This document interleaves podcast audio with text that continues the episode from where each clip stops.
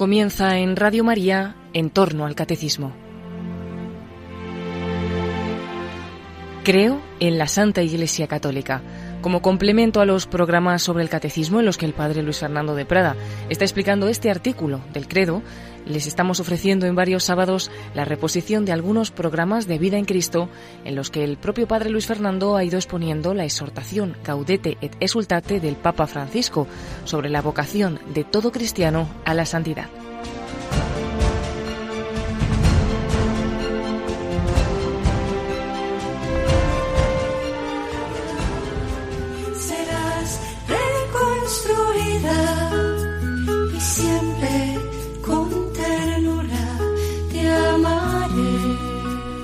Un cordialísimo saludo, mi querida familia de Radio María. Terminamos hoy, con la gracia del Señor, el comentario a la exhortación apostólica Gaudete et Exultate del Papa Francisco sobre la llamada universal a la santidad. Es el programa undécimo que le dedicamos. La verdad es que yo pensaba que lo haríamos más rápidamente, pero tiene tanta riqueza que prácticamente leer un poquito comentada esta exhortación pues nos ha llevado bastante tiempo bien aprovechado porque sin duda es bueno lo más importante, lo único importante en nuestra vida, el objetivo que tiene que cumplir la vida de ti y de mí es que al final hayamos aprovechado esa nuestras vidas respondiendo a esta llamada. Al final lo que va a contar no son los éxitos humanos, si he tenido mejor o peor salud, dinero o pobreza, si he conseguido tal éxito o no, solo contará el amor a Dios y al prójimo, en qué consiste la santidad, si he cumplido esa vocación, si me he unido con Dios, el único santo, y en el grado en que yo me haya unido a Él por el amor, en ese grado disfrutaré de Él en la vida eterna. No es ninguna broma que de nosotros, por supuesto, en primer lugar, de la gracia de Dios, pero también de nuestra respuesta a esa gracia, depende que nuestra unión con el Señor eterna sea mayor o menor. Primero, repito, de su gracia, de su llamada, pero segundo, de nuestra respuesta. Y lamentablemente puede llegar a ocurrir incluso que nos quedemos sin Dios eternamente si rechazamos totalmente y hasta el final esa invitación, es la condenación, o que nos quedemos en un cinquillo y que tengamos que reparar mucho todavía después de la muerte con el purgatorio y que incluso en el cielo, pues sí, tendremos esa felicidad plena de cada uno, pero también es verdad que según la capacidad que nuestro corazón haya adquirido, ese ejemplo que una hermana de Santa Teresita le ponía a ella cuando le decía que en el cielo todos seremos felices, pero que cada uno de una manera. Y entonces llenaba un dedalito, llenaba un vaso pequeño, llenaba un vaso grande, todos estaban llenos de agua, pero evidentemente en unos cabía poquita agua y en otros mucha pues también dependiendo de cómo nuestro corazón se haya ensanchado, por así decir, al amor de Dios, dependerá el que estemos más o menos unidos a Él en la eternidad. Es la llamada de todos, el Papa ha insistido en esa llamada, una doctrina de siempre, pero insistiendo a un nivel sencillo, práctico, concreto, con orientaciones muy bellas que hemos ido viendo. Habíamos llegado ya al quinto y último capítulo de esta exhortación que se titula Combate, Vigilancia y Discernimiento. Empezaba diciendo el 158 que la vida cristiana es un combate permanente. Esto es así. Estamos en guerra, esto no es el cielo, estamos en la tierra, estamos en un combate permanente y se requieren fuerza y valentía para resistir las tentaciones del diablo y anunciar el Evangelio. Nos recordaba a continuación los tres enemigos del alma de toda la vida, el espíritu mundano, la mentalidad mundana, la propia fragilidad e inclinaciones torcidas, lo que también llamamos la carne, y el diablo. Y ahí es donde nos detuvimos el día pasado, puesto que es un punto del que se habla poco hoy día, de que no es ningún mito, dice el Papa, algo más que un mito, que es una realidad eh, personal, que, que, el Señor pues permite que nos tiente el diablo, los demonios nos tientan, nos tientan, así lo han visto todos los santos, entonces hay que estar atentos, hay que estar en lucha con las armas que Dios nos da.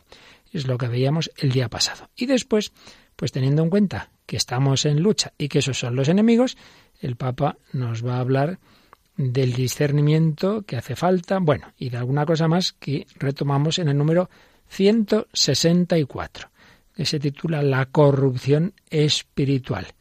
Y es que el camino de la santidad es una fuente de paz y de gozo que nos regala el Espíritu, el Espíritu Santo, pero al mismo tiempo requiere que estemos con las lámparas encendidas, esa parábola del Señor, y permanezcamos atentos. Guardaos de toda clase de mal, dice San Pablo. Estad en vela, dice Jesús. No nos entreguemos al sueño, insiste San Pablo, porque quienes sienten que no cometen faltas graves contra la ley de Dios, pueden descuidarse en una especie de atontamiento o adormecimiento. Mira tú, si es que nadie se puede confiar. Unos porque están en pecado grave, por muy mal camino, pues hay que convertirse, que así no puedes estar. Otros porque por la gracia de Dios no caen en pecados graves, bueno, se pueden ya conformar, se pueden descuidar, y dice el Papa que era una especie de atontamiento o adormecimiento. El Papa usa palabras sencillas, populares, para que nos enteremos bien. Como no encuentran algo grave que reprocharse, no advierten esa tibieza que poco a poco se va apoderando de su vida espiritual y terminan desgastándose y corrompiéndose. ¡Qué gran peligro! Ya sabéis esa frase tremenda del Señor en el Apocalipsis cuando va dando un repasito a esas comunidades cristianas, a esas siete iglesias, y llega a la de la Odisea y le dice no eres ni frío ni caliente, eres tibio y por eso te voy a vomitar de mi boca. Ojalá fueras frío o caliente. A veces es preferible pues estar muy mal para que uno se dé cuenta de, de dónde está y reaccione. Pero si uno está así regular, pues no se va dando cuenta, se va apoderando de su vida esa tibieza y eso se va estropeando poquito a poquito. Un día el coche, pues, pues ya no funciona. ¿Qué ha pasado? Pues es que hace un montón que no, que no lo miras, que no lo revisas. Tenemos que estar atentos la tibieza nos amenaza a todos. Y esa corrupción espiritual que dice el Papa en el 165, que es peor que la caída de un pecador, porque se trata de una ceguera cómoda y autosuficiente, donde todo termina pareciendo lícito, el engaño, la calumnia, el egoísmo y tantas formas sutiles de autorreferencialidad, ya que, dice San Pablo en 2 Corintios, que el mismo Satanás se disfraza de ángel de luz. Sí, sí, hay tentaciones o lucis, hay tentaciones bajo capa de bien. El Señor pues nos quiere llevar siempre hacia lo bueno y el demonio dice, bueno, esta persona como muy fina espiritualmente no voy a tentarla a que mate a nadie, claro, ni a que se emborrache, ni que haga barbaridades, voy a tentarle a cosas aparentemente buenas, pero poquito a poquito la voy a ir despistando peligro, hay que tener cuidado. Es una ceguera cómoda y autosuficiente donde todo termina pareciendo lícito. Bueno, hombre, si es que esto lo he hecho por, por buen fin, el fin justifica los medios, el engaño, la calumnia, el egoísmo. Y eso le pasó a Salomón.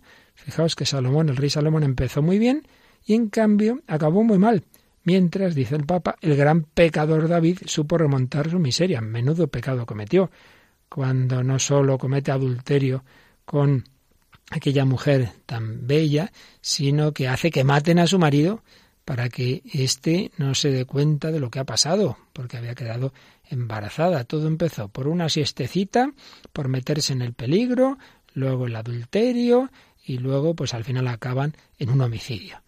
Bueno, pues se dio cuenta luego cuando el Señor le envió al profeta Natán y se arrepintió David.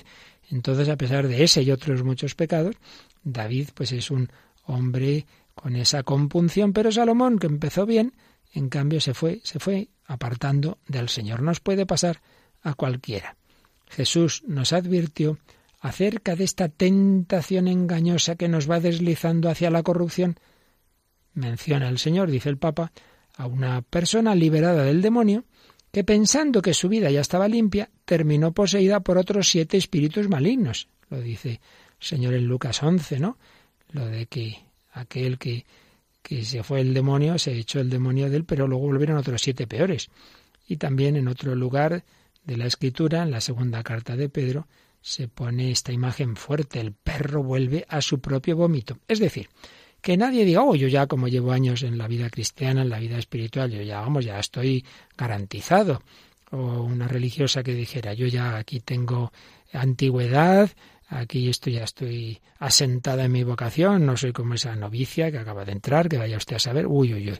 Si uno ya se cree seguro, uy, yo ya llevo mi matrimonio, todo está estupendamente, sí, sí. Te descuidas, te viene la tentación y una mala siesta de, del rey David acabó en un asesinato. ¿Quién lo iba a decir? Por eso, nunca podemos dormirnos, hay que estar atentos. Pues bien, es lo que nos ha dicho el Papa en este número 164 y 165 bajo ese título de la corrupción espiritual. Y ya nos va a hablar del discernimiento, una palabra que usa mucho el Papa Francisco y una palabra muy de la tradición, bueno, de toda la tradición espiritual desde luego, pero ciertamente de la tradición ignaciana, de la Compañía de Jesús, a la que pertenece el Papa Francisco, jesuita, pues San Ignacio de Loyola, el Señor le, le fue iluminando cómo en su alma se iban operando diversos movimientos interiores, se fue dando cuenta de que había movimientos que venían de Dios o de sus ángeles y otros, en cambio, del mal espíritu. El Señor le fue dando luces para el discernimiento. Le pone unas reglas muy interesantes en sus ejercicios espirituales que han ayudado a muchísimas personas a lo largo de la historia. Pues bien, el discernimiento. ¿Y esto para qué es? ¿Para qué sirve? ¿Y cuál es su objetivo? Nos dice el Papa en el 166. ¿Cómo saber si algo viene del Espíritu Santo o si su origen está en el espíritu del mundo o en el espíritu del diablo? Esta es la pregunta, ¿no? Aquí la cuestión es esa. Yo de repente tengo tal idea, tal sentimiento. ¿Esto de dónde vendrá? ¿Será cosa mía? ¿Se me ha ocurrido a mí? ¿Vendrá del mundo? ¿Es una influencia del espíritu mundano? ¿Vendrá del diablo? O vendrá del Espíritu Santo. La única forma para saberlo es el discernimiento. Hay que discernir, hay que, ver, a ver, esto de dónde viene. Que no supone solamente una buena capacidad de razonar o un sentido común, es también un don que hay que pedir.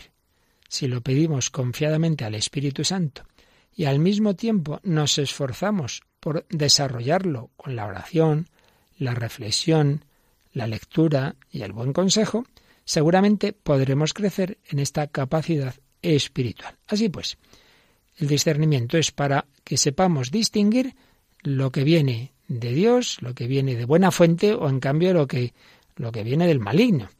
Discernir. Y dice el Papa que no supone simplemente una buena capacidad de razonar, sentido común. Bueno, muchas decisiones en la vida, pues uno piensa un poco, y, decide, no, no, no solamente eso, que también la razón evidentemente vale para todo, pero también es un don, un don que hay que pedir a Dios, Señor, ilumíname, dame el don de discernir. Y por eso el Papa dice que lo pidamos confiadamente al Espíritu Santo, pero también que nos esforcemos por desarrollarlo. ¿Cómo? Con la oración. A una persona que no hace oración, que no tiene trato con Dios, pues es difícil que tenga discernimiento, la oración, la reflexión, uno que toma decisiones sin, sin pensar. Primero actúa y luego piensa. Hombre, párate, reflexiona. La lectura, cuánta lectura espiritual nos ayuda y ha ayudado a tantos santos, mismo San Ignacio, Santa Teresa. El buen consejo. Hombre, antes de, de decidir una cosa importante, pide consejo, que el Señor te puede iluminar a través del consejo de otros.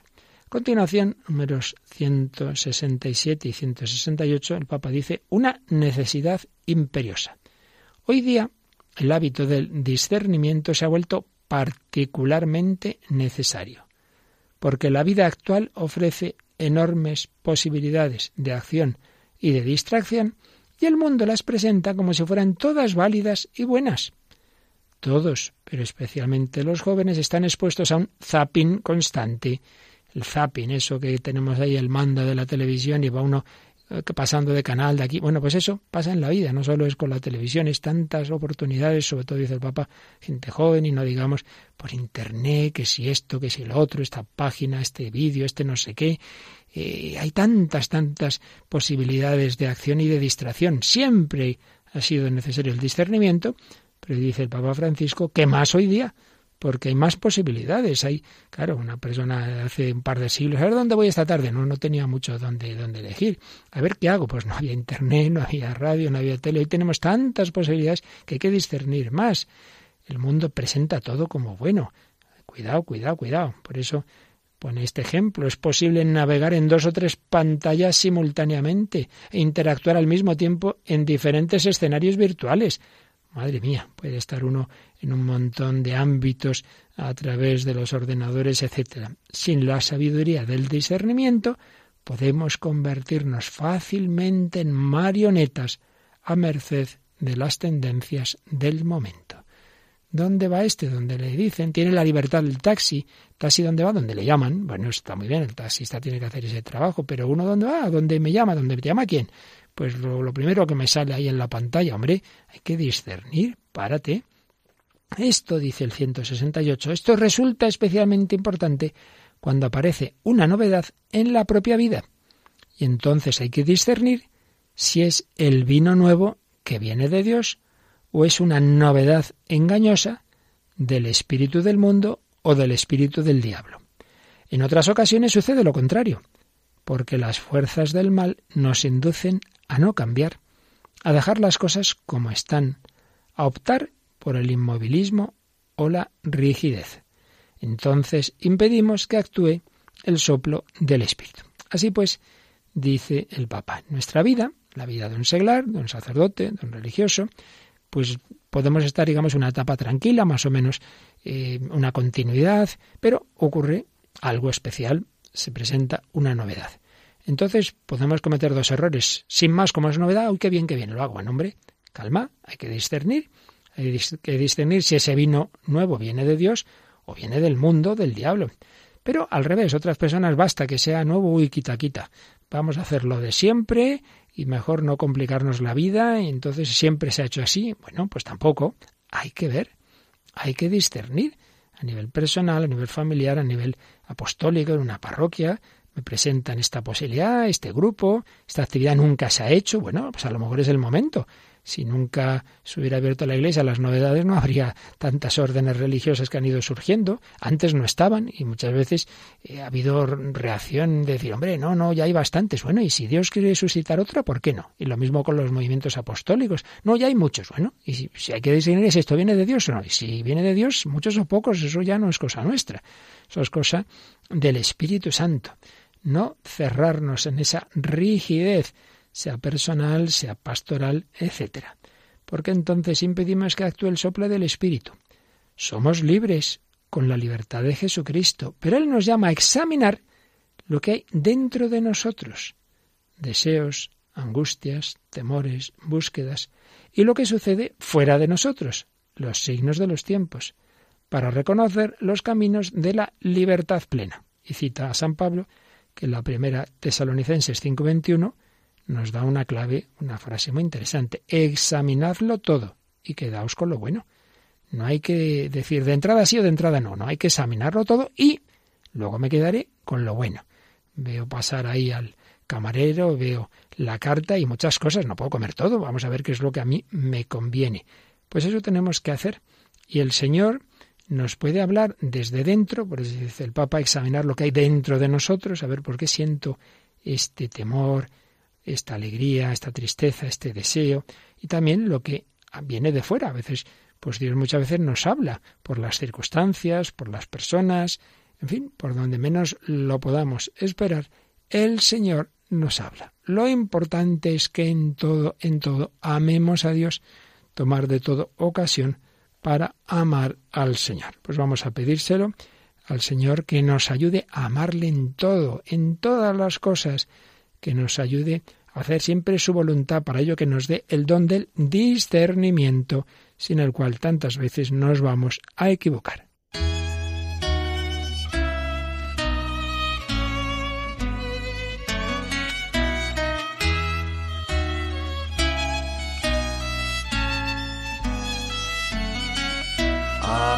A ti, Señor en todas las cosas y a todas en ti, en todo amar y servir, en todo amar y servir.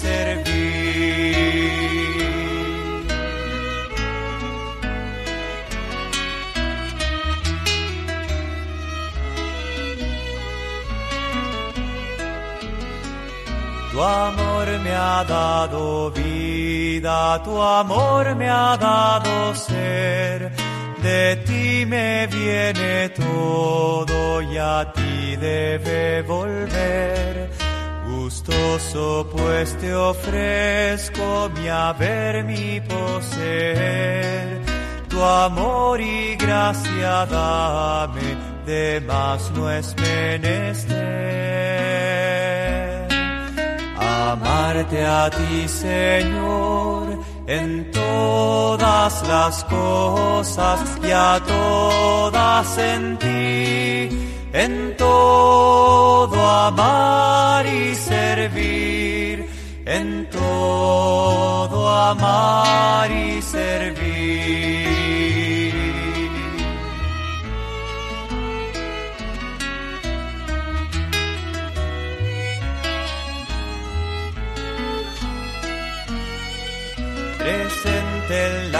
Criaturas y activo en todo estás en mí como en un templo te dignas habitar. De ti bondad y gracia me llueven sin cesar. Mi oficio ya no es otro sino servir y amar. A ti, Señor en todas las cosas y a todas en ti, en todo amar y servir, en todo amar y servir. En todo, en todo amar y servir y para amar y servir a Dios en todo tenemos que discernir, Señor, qué quieres que haga cuál es tu voluntad. Actuar siempre a la luz del Señor. Así nos lo enseña el Papa Francisco en este capítulo quinto y último de la exhortación Gaudete et Exultate que estamos comentando aquí en Radio María. Evidentemente, a veces hay que tomar decisiones muy importantes. Hombre, la más importante de un cristiano es cuando uno es joven y aún no sabe, bueno, cuál es mi vocación. Hay que ver, oye, Dios te llama a la vida seglar, te llama al matrimonio, te llama al sacerdocio, te llama a la vida religiosa, a la consagración. Bueno, hay que discernirlo. Grandes decisiones. Pero, dice el Papa en el 169, que el discernimiento no solo es necesario en esos momentos extraordinarios, cuando hay que resolver problemas graves o tomar una decisión crucial. No, no, nos hace falta siempre, siempre hay que estar dispuestos a reconocer los tiempos de Dios y de su gracia, siempre, en todo, en todo amar y servir, para no desperdiciar las inspiraciones del Señor, para no dejar pasar su invitación a crecer. Cualquier circunstancia puede haber una llamada de Dios. Nos la podemos jugar en lo grande y en lo pequeño, en lo que parece irrelevante, en el día a día. Se trata de no tener límites para lo grande, para lo mejor y más bello, pero al mismo tiempo concentrados en lo pequeño, en la entrega de hoy. Evidentemente esto no quiere decir que yo esté cada tres minutos pensando, bueno, y ahora meriendo, meriendo esto, meriendo un poquito más, así se te pasa la hora de merienda y todavía estás pensando qué hacer. No, no se trata de angustiarse, pero sí de que pidamos luz al Señor siempre. Eh, de que yo vaya haciendo tu voluntad en, en el día a día. Y para ello hay un camino, hay un medio de toda la tradición de la Iglesia que también le daba mucha importancia, mucha. San Ignacio que aquí nos pone el Papa Francisco, que es el examen de conciencia. Por eso dice, pido a todos los cristianos que no dejen de hacer cada día, en diálogo con el Señor que nos ama, un sincero examen de conciencia. Y es que, ojo, por desgracia, muchas veces hemos reducido el examen de conciencia a una especie de contabilidad de faltas y pecados. A ver qué he hecho hoy de mal, tal, tal, tal, como si fuera simplemente eso, una contabilidad. No, el examen de conciencia es un tiempo de oración, es un modo de oración, es un diálogo con el Señor. Pero la materia de ese diálogo no es tanto una lectura, el Evangelio de hoy, sino el día de hoy. Repasar con el Señor el día de hoy, pero no solo lo negativo. A ver, hoy qué me ha dicho Dios, qué me está enseñando, qué ¿Qué luces del Señor hay para mi vida? El examen de conciencia es eso, a la luz del Espíritu Santo, ver qué me quiere decir Dios, por dónde me lleva. También añade el Papa, El discernimiento nos lleva a reconocer los medios concretos que el Señor predispone en su misterioso plan de amor, para que no nos quedemos solo en las buenas intenciones. Sí, que el Señor nos ilumine todo lo que Él me está mostrando, por dónde debo ir. A continuación, se titulan los dos siguientes números Un don sobrenatural, número 170. Es verdad que el discernimiento espiritual no excluye los aportes de sabidurías humanas, existenciales, psicológicas, sociológicas o morales, pero las trasciende. Claro, eh, por ejemplo, los seminarios, discernimiento ¿no? de la vocación de un chico, evidentemente ayuda a la psicología y en tantos otros ámbitos y situaciones, pues todas las ciencias humanas, todo lo, verdadero, mm, venga de donde venga, siempre es útil. Pero, dice el Papa, no, no excluye esas aportaciones, pero las trasciende, las trasciende y ni siquiera bastan las sabias normas de la Iglesia. El discernimiento es una gracia, aunque incluya la razón y la prudencia, las supera, porque se deja de entrever el misterio del proyecto único e irrepetible que Dios tiene para cada uno y que se realiza en medio de los más variados contextos y límites. Es decir, evidentemente, si uno me viene un día y me dice, Dios me ha inspirado tirarme por una ventana para ver eh, su poder. Mira, pues eso no te lo ha inspirado Dios. No puede Dios inspirar algo contra su propia ley. O sea que si es algo que va contra la ley de Dios o las leyes de la Iglesia, pues no, mira, no puede ser. Pero es que hay otras muchas cosas que pueden resultar novedosas, por ejemplo, decíamos antes, ¿no? Muchas veces los nuevos carismas, fundaciones religiosas o laicales, etcétera, que muchas veces de primera pues han chocado, han chocado y decir, hombre, esto no sé si entonces parecen a veces imprudentes, ¿no? Dios me llama a una misión, pero ese sitio es muy peligroso. Bueno, también el Señor vino a un sitio muy peligroso, que lo mataron, ¿no? Lo matamos todos. Es decir, que, que hay que abrirse al Espíritu Santo y que el discernimiento incluye la razón y la prudencia, pero prudencia sobrenatural. Dios tiene caminos desconcertantes, desconcertantes. No está en juego solo un bienestar temporal, ni la satisfacción de hacer algo útil, ni siquiera el deseo de tener la conciencia tranquila. Yo hago esto para tener mi conciencia tranquila. Hombre, pues en el fondo eso es un egoísmo. ¿eh? Tienes que hacer las cosas por amar, por amar a Dios y al prójimo, por hacer el bien, no por tener la conciencia tranquila. Luego la conciencia estará tranquila si haces lo que tienes que hacer, pero ese no debe ser el objetivo. Está en juego el sentido de mi vida ante el Padre que me conoce y me ama, el verdadero para qué de mi existencia que nadie conoce mejor que Él. Si lo importante es que yo descubra el plan de Dios sobre mi vida. ¿Qué quieres de mí? Y eso, ya decíamos, no solo es esa gran eh, decisión, estado de vida, vocación, sino en tantas otras alternativas, ¿no? De trabajo, de, de relación con los demás. Hay que ver en cada momento ese camino por donde Dios me quiere llevar. El discernimiento conduce a la fuente misma de la vida que no muere, es decir, conocer al Padre, el único Dios verdadero y al que Él ha enviado a Jesucristo. No requiere de capacidades especiales, ni está reservado a los más inteligentes o instruidos, y el Padre se manifiesta con gusto a los humildes. Santo cura de Ars pues no, no es que fuera tonto, ni mucho menos, era un hombre inteligente, pero bueno, por una serie de circunstancias no había podido estudiar bien, le costaba, tenía poca memoria, y sin embargo, menudos dones de discernimiento le daba Dios, de leer las almas, vaya, y de, de, de hacer ver al penitente, oye, que te has olvidado de esto, de lo otro. Dios puede dar sus dones a cualquier persona.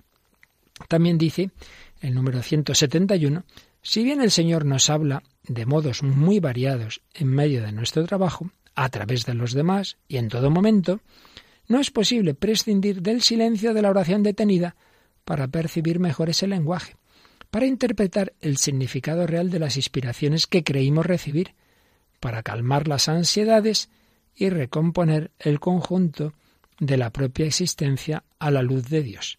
Así podemos dejar nacer esa nueva síntesis que brota de la vida iluminada por el Espíritu. Vemos aquí dos enseñanzas muy importantes que ya más o menos se habían apuntado antes, pero aquí están más claras. Primer lugar, que Dios puede hablar a través de cualquier persona y circunstancia. Santa Teresita decía que muchas veces le venían las luces de Dios no cuando estaba en la oración, sino en el trabajo.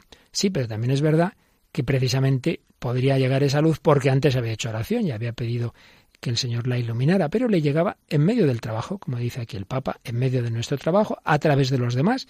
Estás ahí pensando a ver qué querrá Dios y en la oración no lo ves, y luego te dicen una frase y te quedas diciendo, anda, esta es la respuesta que yo buscaba. A ver, Señor, si me das un signo y ocurre no sé qué acontecimiento, por ejemplo, por ejemplo. Imaginemos o recordemos a María y a José en Nazaret, esperando ya el nacimiento de Jesús. Quizá la Virgen pensaría, pero, pero el profeta Miquías dice que el Mesías nacerá en Belén, pero nosotros tenemos que estar aquí en Nazaret. Sí, sí, y de repente llega la orden de que hay que ir a empadronarse al lugar de procedencia del cabeza de familia dice José, ala, ya está claro, ¿por qué hay que ir a Belén? Hay que ir allí a empadronarse. Dios habló a través de una orden de la autoridad civil, seguramente una orden injusta, pero Dios se sirve de todo en su providencia.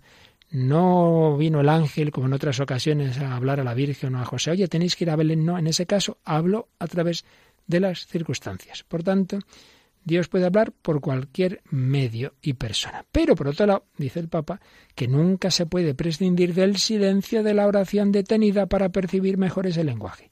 Sí, es verdad que Dios puede hablarnos por las personas, por las circunstancias, pero también es verdad que si uno no tiene unión con, con Dios, si uno no hace oración, si uno no tiene momentos de silencio, seguramente no se va a enterar de lo que Dios le quiera decir. Por eso, siguiente bloque, siguiente párrafo, tiene este titulillo. Habla, Señor. Habla, Señor. Dice el 172 que podría ocurrir que en la misma oración evitemos dejarnos confrontar por la libertad del espíritu que actúa como quiere. Incluso aunque uno haga oración, pero bueno, ahí en la oración yo recuerdo un chico en una época en que había tenido amigos y amigas con vocación religiosa, entonces dice, yo voy a la oración ahí con el escudo, a mí, a mí no me mires, ¿eh, Señor? Podemos ir a la oración, pero, pero sin querernos enterar de algunas cosas. Hay que recordar que el discernimiento orante requiere partir de una disposición a escuchar. Si uno va a hacer oración, pero sin querer escuchar a Dios, por eso San Ignacio, en una meditación preciosa de ejercicios espirituales, el Rey Eterno dice pedir la gracia de no ser sordo al llamamiento de Dios. Disposición a escuchar. A veces tendremos que pedir que el Señor nos cure como aquel sordomudo al que le abrió los oídos y la lengua, todo lo ha hecho bien. Hace a los sordos y hablar a los mudos. Señor, que yo escuche tu palabra. Habla, Señor, que tu siervo escucha. Y Dios nos habla y por eso hay que escuchar al Señor, a los demás, a la realidad misma. Solo quien está dispuesto a escuchar tiene la libertad para renunciar a su propio punto de vista parcial o insuficiente, a sus costumbres, a sus esquemas. No, no, yo no cambio. Esto siempre se ha hecho así. Esto con frecuencia pasa. Sacerdotes, uno lleva no sé cuántos años de párroco, llega el cura joven, le propone no sé qué, oh, quita, quita, no, no, si esto aquí no funciona, hombre, vamos a probar. Muchas veces, pues ya nos cerramos.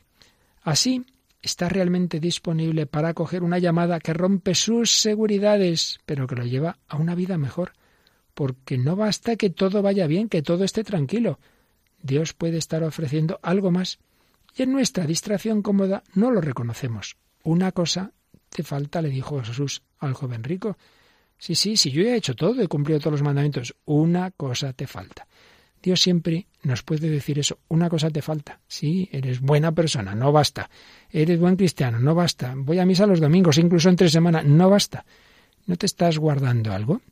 ¿No deberías ir a reconciliarte con no sé qué familiar, ser más generoso con los necesitados, comprometerte en el apostolado, en la caridad? Una cosa te falta.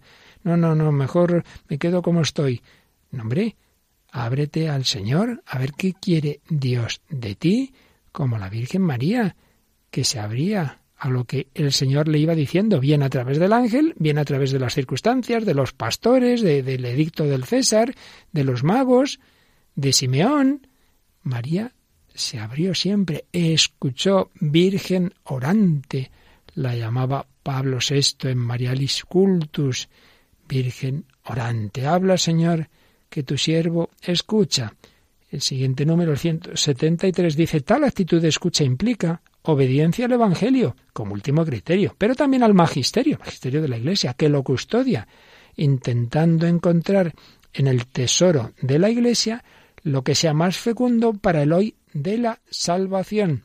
No se trata de aplicar recetas o de repetir el pasado, ya que las mismas soluciones no son válidas en toda circunstancia y lo que era útil en un contexto puede no serlo en otro. No, pues este, esta práctica que se ha hecho toda la vida, vamos a seguir haciéndola. Bueno, a lo mejor ya no es tan adecuada en este momento, hay que ver. El discernimiento de espíritus nos libera de la rigidez que no tiene lugar ante el perenne hoy del resucitado. Únicamente el Espíritu, el Espíritu con mayúscula, el Espíritu Santo sabe penetrar en los pliegues más oscuros de la realidad y tener en cuenta todos sus matices, para que emerja con otra luz la novedad del Evangelio. El Señor nos llama, el Señor nos envía, no hay que cerrarse a esas llamadas del Señor que nos desinstala, que nos muchas veces nos desconcierta. Mis caminos no son vuestros caminos. A lo mejor te está llamando a ser misionero, misionero lejos o misionero aquí en donde tú estás, pero con un espíritu más evangelizador. Se lo pedimos al Señor, Señor, aquí estoy, envíame, abre mi corazón, abre mis oídos, estoy dispuesto a hacer lo que tú quieras. Señor, toma mi vida nueva antes de que la espera desgaste años en mí. Estoy dispuesto a lo que quieras, no importa lo que sea, tú llámame a servir. Llévame.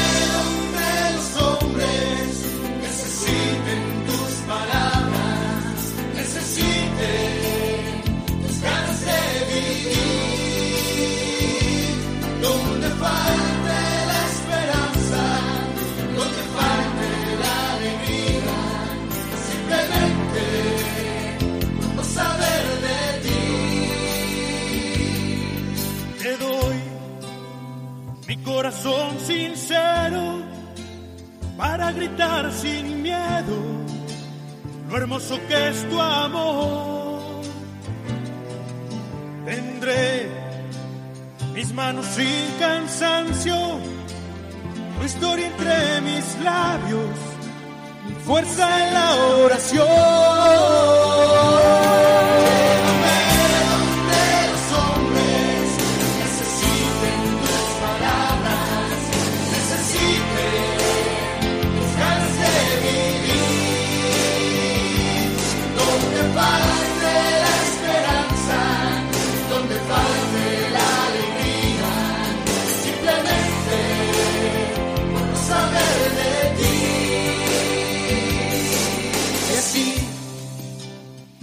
Iré cantando, por pueblos predicando tu grandeza, Señor. Señor, tengo alma misionera, condúceme a la tierra, que tenga sed de Dios.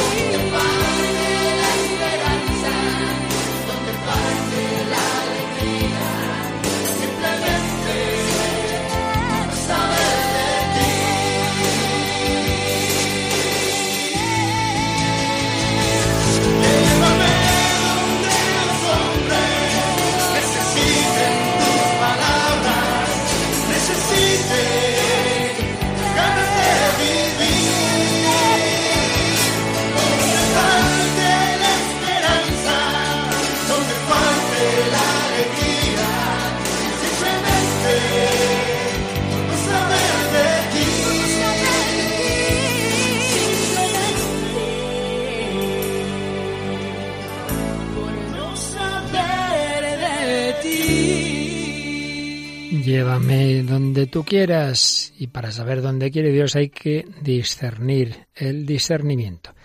Aquí seguimos un servidor, Padre Luis Fernando de Prada, en Radio María, comentando ya el final de esta exhortación Gaudete et Exultate del Papa Francisco, este capítulo quinto, que nos está hablando del discernimiento.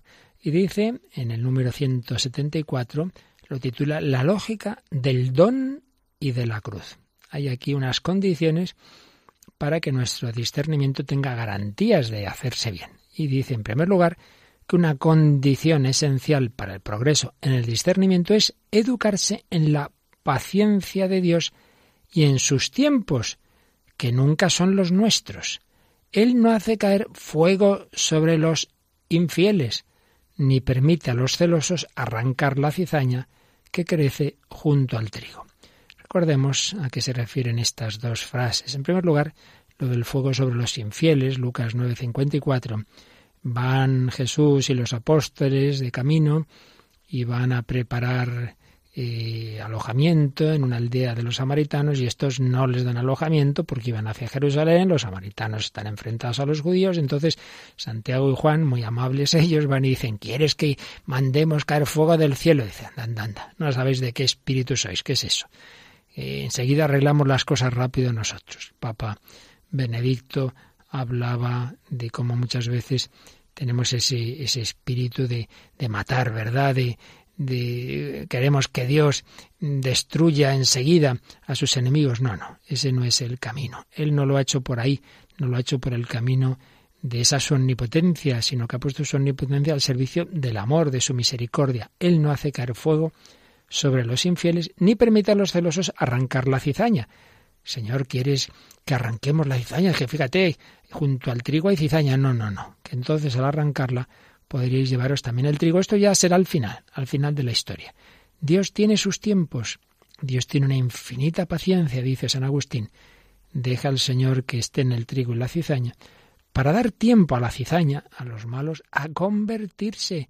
Y entre tanto, que los buenos sufran y se hagan mejores ejercitando esa paciencia con aquellos que les hacen daño. Dejemos que convivan trigo y cizaña, ya llegará, ya llegará la cosecha final. Por tanto, paciencia, paciencia y respetar los tiempos de Dios, no querer arreglar las cosas a, a mi manera, rápidamente esto se arregla. También se requiere generosidad, porque hay más dicha, más felicidad en dar que en recibir. Hechos 20, 35. En el discurso de San Pablo a los presbíteros de Éfeso cita estas palabras como una frase de Jesús que no está explícitamente en los evangelios. Es un caso muy curioso de, de una frase que venía por tradición, que había aprendido San Pablo, que le había dicho Jesús, pero que no está en los evangelios, y la recoge él aquí en Hechos 2035, una frase preciosa. Mayor felicidad hay en dar que en recibir, claro. Si uno tiene un planteamiento de la vida, lo importante es yo recibir, recibir, recibir, pues así seguramente no vas a discernir lo que Dios quiere, sino lo que a ti te apetece. Por eso dice el Papa, no se discierne para descubrir qué más le podemos sacar a esta vida. A ver, a ver, ¿cómo le saco más partido? Sino para reconocer cómo podemos cumplir mejor esa misión que se nos ha confiado en el bautismo. Y eso implica estar dispuestos a renuncias hasta darlo todo. Claro, si el planteamiento de mi vida es yo lo mejor posible, sacarle el mayor partido para yo eh, quedar muy bien. Hombre, es que así desde luego eso no tiene nada que ver con el Evangelio, sino lo importante es que yo cumpla mi misión. San Pablo, una vez convertido, Señor, ¿qué quieres que haga? Pues mi misión es evangelizar. Me matan, que me maten, pero lo importante es que yo haya cumplido mi misión. Él no organizaba su vida en función de su bienestar, de estar muy cómodo, no, no, sino de llevar el Evangelio a donde Dios quería que lo llevara. Por tanto, cumplir tu misión, que implica estar dispuestos a renuncias. Claro, uno tiene una misión y eso es lo más importante, pues implica renuncias. Porque, sigue explicando Papa Francisco, la felicidad es paradójica. Si uno ante todo ser yo feliz, pues no lo acabará siendo, porque el egoísmo nos hace infecundos, tristes, vacíos. En cambio, cuando uno se entrega, mayor felicidad hay en dar que en recibir. La felicidad es paradójica y nos regala las mejores experiencias cuando aceptamos esa lógica misteriosa que no es de este mundo, como decía San Buenaventura refiriéndose a la cruz. Esta es nuestra lógica, claro. Si no entra la cruz en los discernimientos, no discerniremos bien porque habrá veces en que lo que Dios nos pida incluya la cruz, muchas veces. Y si uno dice, no, no, como Dios va a pedirme a mí esto, bueno, pues, pues eh, Jesús fue por ese camino. No todo fue cruz, ¿eh? En Caná no era cruz, pero también llega la cruz. Entonces, si uno excluye de antemano lo que implique sacrificio o cruz, pues entonces no tenemos ninguna garantía de hacer la voluntad de Dios. Si uno asume esta dinámica de estar dispuestos a todo, a la cruz, entonces no deja anestesiar su conciencia y se abre generosamente al discernimiento. Y el 175 dice que cuando escrutamos ante Dios los caminos de la vida, no hay espacios que queden excluidos. En todos los aspectos de la existencia podemos seguir creciendo y entregarle algo más a Dios, aun en aquellos donde experimentamos las dificultades más fuertes. Esto es lo que ya decíamos antes. El discernimiento no solamente es para ver cómo hago yo la oración, a ver si voy a misa más o menos. No, no, es de todo, de todo. Hay decisiones especialmente importantes en la vida. Por ejemplo, a mí me llama la atención que a veces unos jóvenes eh, llevan dirección espiritual y consultan si usan este libro para la oración, esta otra, y luego de repente hoy he empezado a salir de novio con no sé quién. Oye, creo que esa decisión es bastante más importante que si usas este libro o el otro. Y eso lo hemos pensado, lo has rezado, lo has consultado, o así, a lo primero que ha salido. No hay nada que se excluya del discernimiento. Todo, todo entra en la vida espiritual. La vida espiritual no es simplemente la vida interior de rezar. Vida espiritual es toda la vida humana guiada por el espíritu. Ese es el sentido católico de vida espiritual no simplemente es espiritual en cuanto el alma espiritual piensa, etcétera. No, no, no, no. Es toda la vida humana. También lo corporal, por supuesto, pero guiado por el Espíritu Santo. Por tanto, hay que discernir. Todo entra, porque en todos los aspectos de la existencia, por ejemplo, el deporte, pues uno debe discernir, oye, a mí me ayuda el deporte a ser mejor persona o lo que hago es, es algo simplemente para mi interés en todos los aspectos de la existencia podemos seguir creciendo y entregarle algo más a Dios también cuando experimentamos dificultades. Pero para eso hace falta pedirle al Espíritu Santo que nos libere y que expulse ese miedo que nos lleva a vedarle su entrada en algunos aspectos de la propia vida. Esto es muy importante, porque muchas veces no nos enteramos de lo que Dios nos pide porque tenemos miedo. Ay, ay, que no me pida esto, que no me pida lo otro.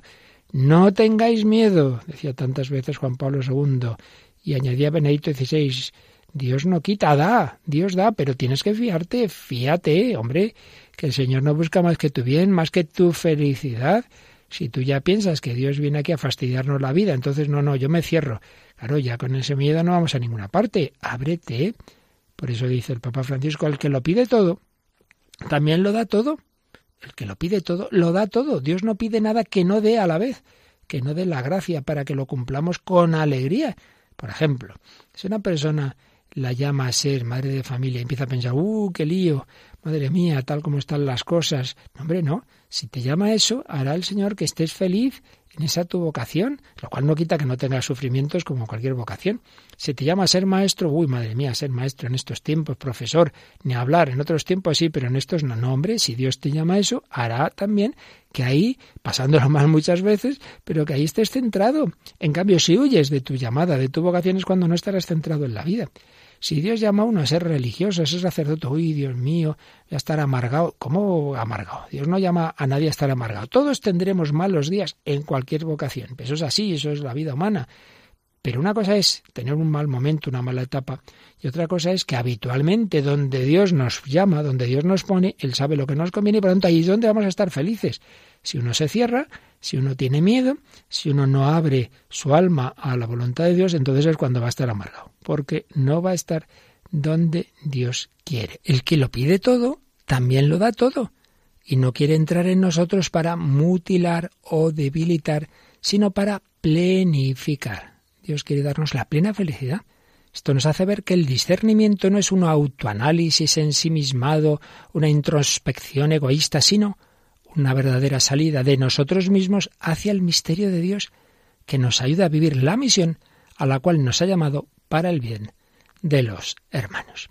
Pues así termina este capítulo quinto sobre el combate, sobre el discernimiento, sobre sus enemigos del alma en combate contra los cuales, con la gracia de Dios y discerniendo lo que Dios nos pide, pues tenemos que santificarnos. Finalmente, ya como conclusión, hay una mirada a la Virgen María, número 176. Quiero que María corone estas reflexiones, porque ella vivió como nadie las bienaventuranzas de Jesús. Recordemos el capítulo central de Gaudete te exultate sobre las bienaventuranzas, el rostro de Cristo, la interioridad de Jesús, la santidad es eso, es participar de ese corazón de Cristo que vivía lo que Él nos enseñó en las bienaventuranzas.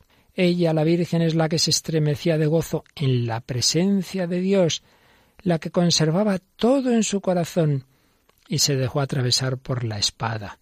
Es la santa entre los santos, la más bendita, la que nos enseña el camino de la santidad y nos acompaña. Ella no acepta que nos quedemos caídos y a veces nos lleva en sus brazos sin juzgarnos. Qué bonito. A veces alguna persona me lo ha dicho, ¿no? Yo estaba años viviendo mal, apartado de Dios, pero me ayudó tal religiosa, tal sacerdote que, que no me condenaba, que no me juzgaba, que me acogía, que me decía, bueno, venga, hay que seguir luchando, ya lo conseguirás algún día. Pues que no será y que no es la Virgen María. Nos quiere levantar, nos lleva en sus brazos sin juzgarnos. Conversar con ella nos consuela, nos libera y nos santifica. La Madre no necesita de muchas palabras, no le hace falta que nos esforcemos demasiado para explicarle lo que nos pasa. Basta musitar una y otra vez Dios te salve, María. Bello párrafo 176. La Virgen María, Reina de todos los santos, es la que nos puede ayudar más que nadie a llegar a ese destino. Ella lo ha cumplido más que nadie. La santa entre los santos, la bendita, ella es la que nos llevará, si nos fiamos, si nos dejamos, a la santidad. San Juan Pablo II, su última visita a Fátima, al beatificar a los niños, Jacinta y Francisco, le decía a los niños que estaban allí, dejaos, dejaos guiar por la Virgen María como, como hicieron estos niños, poneros en la escuela de Nuestra Señora. Os digo por experiencia propia, y citabas a Luis María Griñón de Montfort, que se avanza más en poco tiempo de docilidad a la Virgen, de fiarnos de ella, que en mucho tiempo apoyado solo en nuestros planes, en nuestras fuerzas.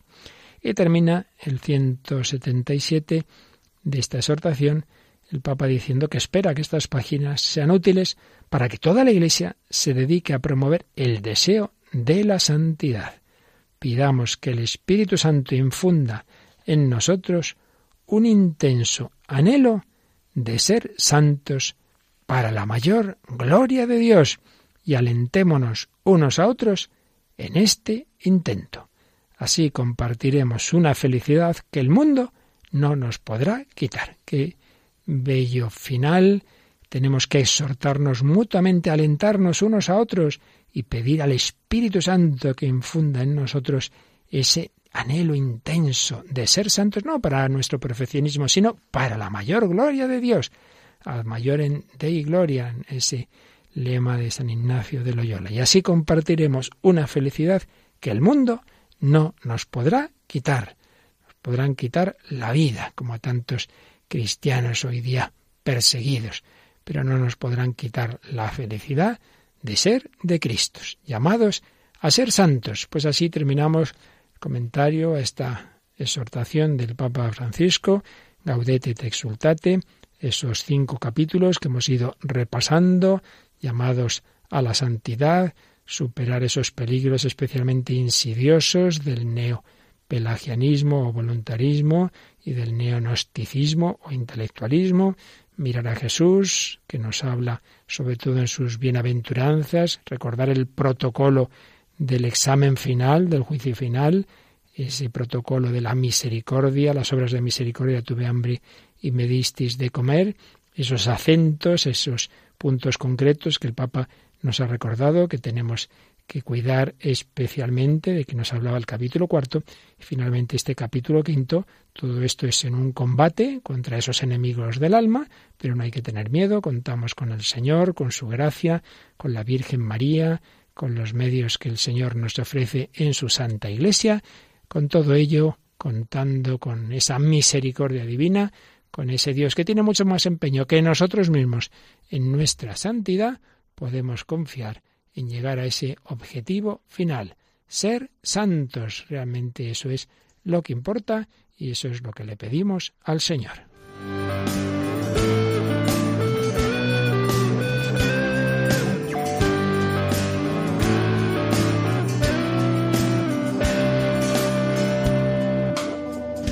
Amad a vuestros enemigos, por quien nos persigue rezar, para que así seáis hijos de vuestro Padre Celestial, que hace brillar la claridad sobre los buenos y malos, que en especial el solo amar a los que a ti te han amado. Estáis llamados algo más. Fuisteis creados para amar. Sed santos, sed santos, como el Padre Celestial. Sed santos, sed santos, como el Padre Celestial. Así finaliza en Radio María en torno al catecismo. Como complemento a los programas sobre el catecismo de la Iglesia Católica, en los que el padre Luis Fernando de Prada está explicando el artículo del credo Creo en la Santa Iglesia Católica, les estamos ofreciendo en varios sábados la reposición de algunos programas de vida en Cristo en los que el propio padre Luis Fernando ha ido exponiendo la exhortación Gaudete et Exultate del Papa Francisco sobre la vocación de todo cristiano a la santidad.